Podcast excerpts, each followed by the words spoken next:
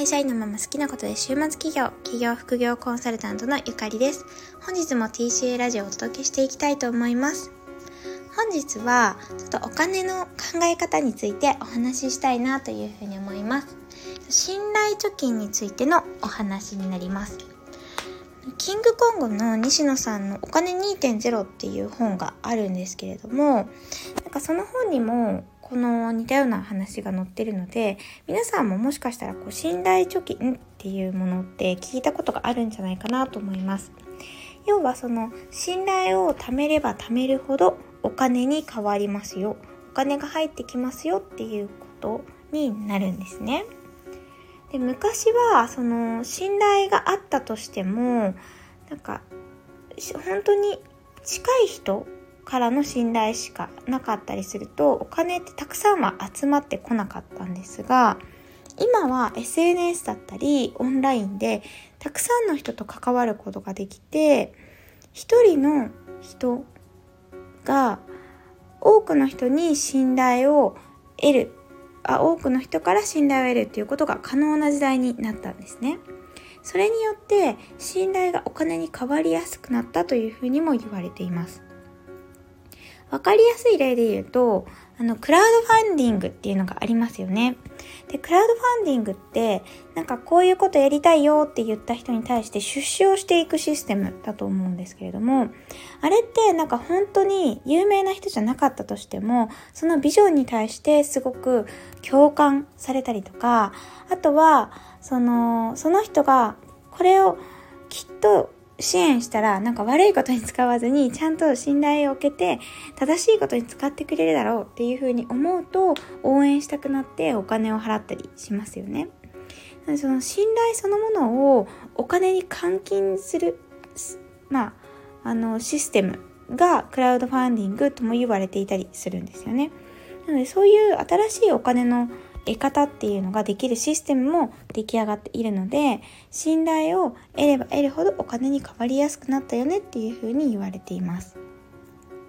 でこれなんか私もそうなんだぐらいに本を読んでいて思った思ってたんですけれども実際私クラウドファンディング出資はしたことあるんですけど自分で企画とかしたことがなくってあんまりなんかその実感値としては感じてなかったんですね。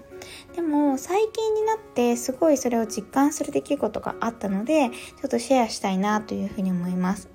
でこれ私自身というよりはなんか生徒さんのことなんですけれどもなんかその私の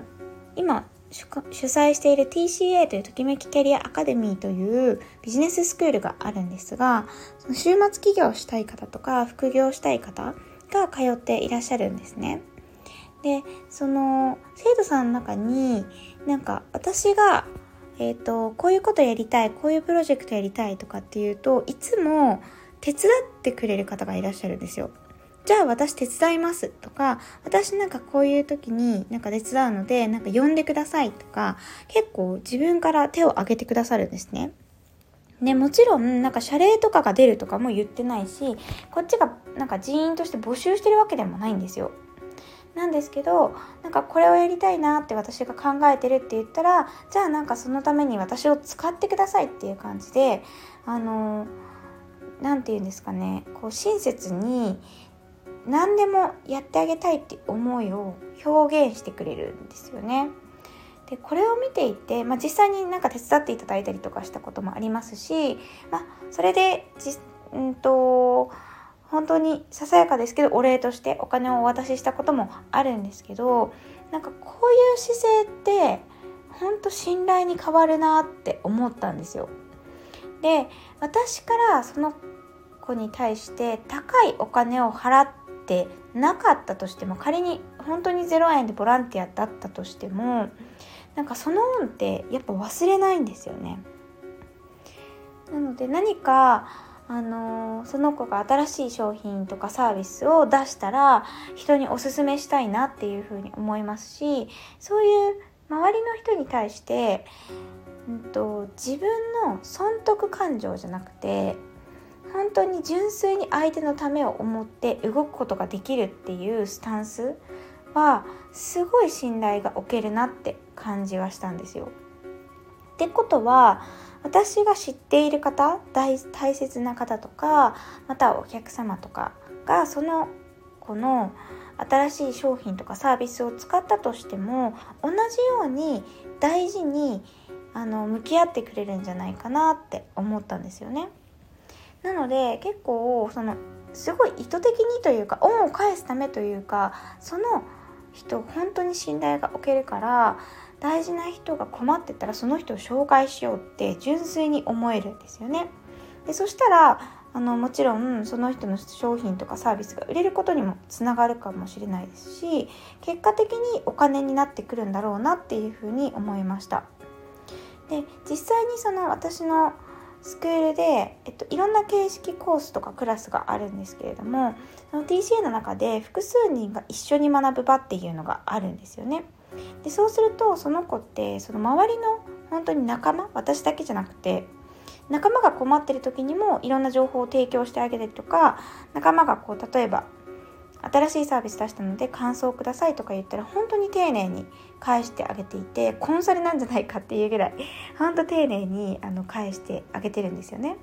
でそういうのを見てその仲間がその子が企画したなんかうんとイベントに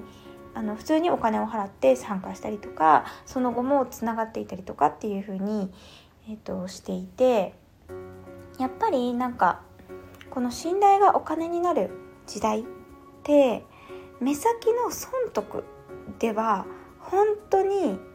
結果的に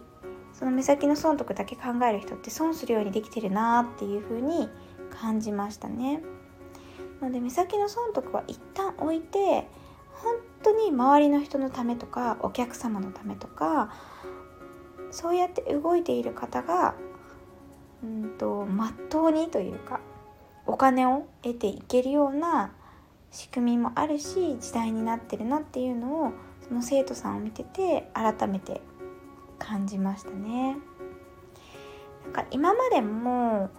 これってちっちゃい範囲ではすごい怒ってたことだと思うんですよ。例えば会社で上司から任された仕事に対してなんか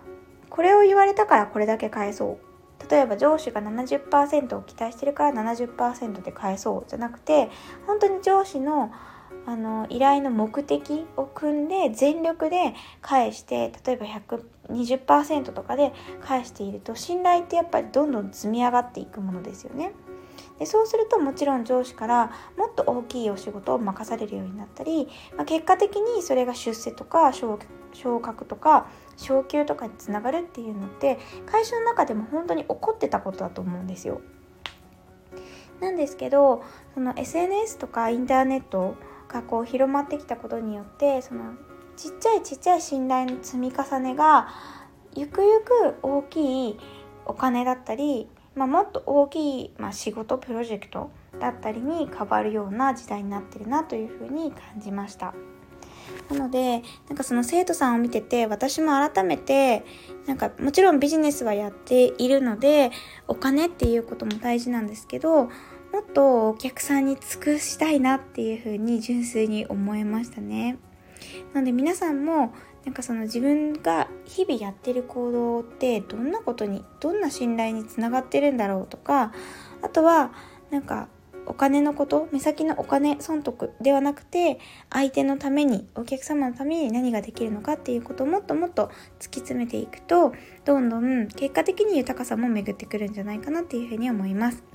それでは本日はこの辺で終わりにしたいと思います。ちょっとなんかあんままとまらなかった話だったんですけど、本日もご視聴いただきありがとうございました。TCA ラジオではビジネスやキャリアアップに役立つ情報や現役パラレルキャリアのライフスタイルなどをお届けしています。次回もぜひ聴いていただけたら嬉しいです。ありがとうございました。バイバイ。